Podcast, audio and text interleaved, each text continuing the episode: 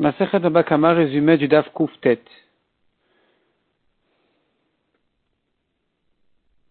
La Gemara ici va traiter un peu le sujet de quelqu'un qui a, qui a volé, qui a juré à faux, ou un gardien qui a nié le gage, combien il doit payer et dans quel cas exactement. Et donc la Mishnah nous dit comme ça. Il a juré qu'il a perdu le gage, des témoins disent qu'il est un menteur, il doit le rembourser, il doit le payer.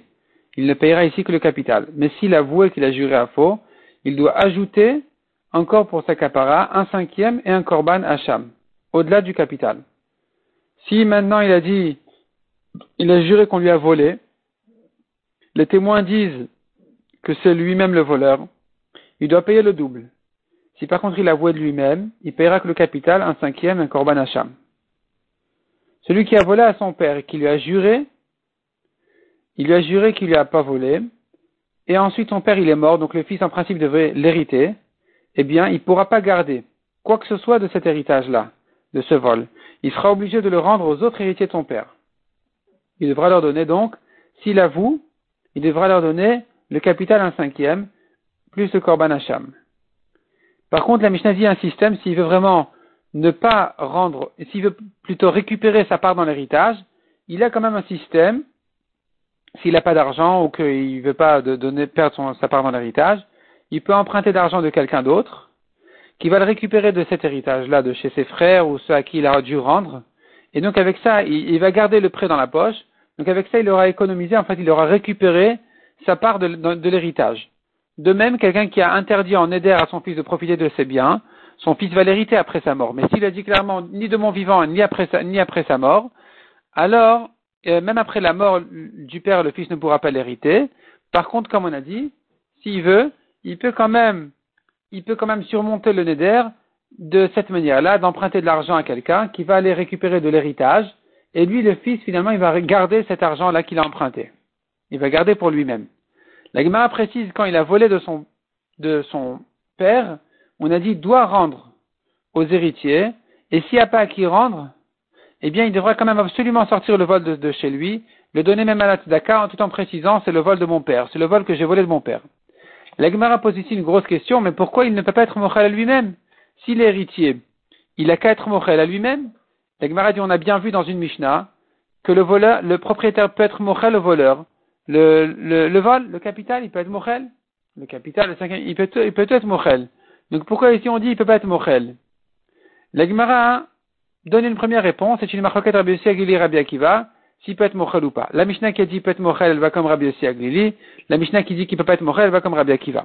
Deuxième réponse, les deux Mishnayot, elles sont comme Rabbi Yossi Aglili, qui a dit qu'il peut être mochel, mais en réalité, Rabbi Yossi Aglili dit qu'il peut être mochel uniquement si c'est le propriétaire qui est mochel au voleur.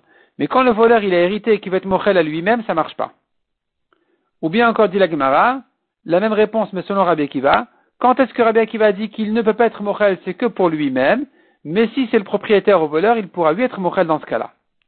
La Gemara demande, mais d'après Rabbi Yossi tu es en train de me dire que finalement, il peut être mochel à lui-même dans tous les cas.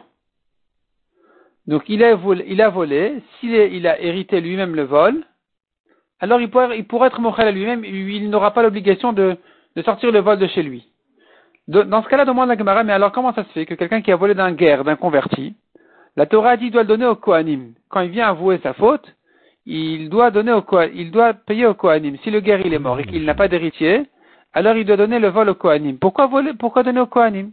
Il devrait dire, puisque le guerre il est mort, ses biens sont abandonnés, le premier qui les prend les mérite pour lui-même, et donc maintenant que c'est chez moi, j'ai qu'à garder pour moi-même.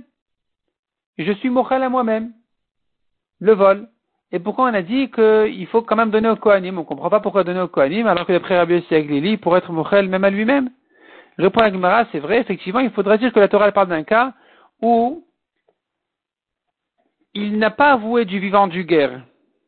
S'il avait avoué du vivant du guerre, alors effectivement, il a l'obligation de payer au guerre. Quand le guerre meurt, ses biens sont abandonnés, il les récupère pour lui-même, le voleur. Mais ici, il s'agit qu'il n'avouait qu'après la mort du guerre. Et puisque le guerre il était mort entre-temps, alors le voleur n'a pas acquis au moment de sa mort pour lui-même. Il a eu à ce moment-là la mitzvah que dès qu'il va avouer, il devra donner au Kohanim. Sur ça, la, la, Torah dit, il doit donner au Kohanim. La Gemara ensuite dit, quand on a parlé d'un guerre, d'un homme, un homme guerre, un homme converti qui a été volé, il faudra rendre au Kohanim s'il est mort, quand il n'a pas d'héritier. Il en est de, même pour une femme. Une femme aurait une femme convertie aussi, quand elle a été volée, eh bien, le voleur qui la retrouve après, qui fait, fait après la mort de la, de la guillorette, il devra donner au Kohanim. Si c'est un enfant qui l'a volé, alors là, on sait que l'enfant n'a pas d'héritier parce qu'il ne peut pas avoir d'enfant, un enfant guerre, et donc, c'est sûr qu'il devra donner directement au Kohanim, il n'y a pas à vérifier s'il a des héritiers, oui ou non. Si maintenant, le voleur était lui-même Kohen, alors peut-être qu'il pourrait dire, puisque c'est les Kohanim de la semaine qui prennent les vols du, du guerre, qui arrivent cette semaine, j'ai qu'à le garder pour moi-même. Est-ce qu'il peut le garder pour lui-même L'Agmara dit non, il doit le partager entre tous les Kohanim. L'Agmara fait toute une dracha là-dessus, et finalement elle conclut qu'effectivement, il devrait ici aussi, comme dans un, dans un autre cas, l'Agmara ramène un autre exemple encore, où là-bas aussi il doit partager entre tous les Kohanim, et le Kohen ne pourra pas dire oui, mais c'est de toute façon chez moi, j'ai qu'à garder ce qui était jusqu'à présent chez moi. On lui dit non, tu dois sortir de chez toi, et tu dois sortir ce, terrain-là de chez toi, le partager entre tous les Kohanim. Et donc ici aussi, le vol qui est arrivé cette semaine, même s'il était de lui-même, si c'était lui-même le voleur, il devra quand même le partager entre les Kohanim de la semaine.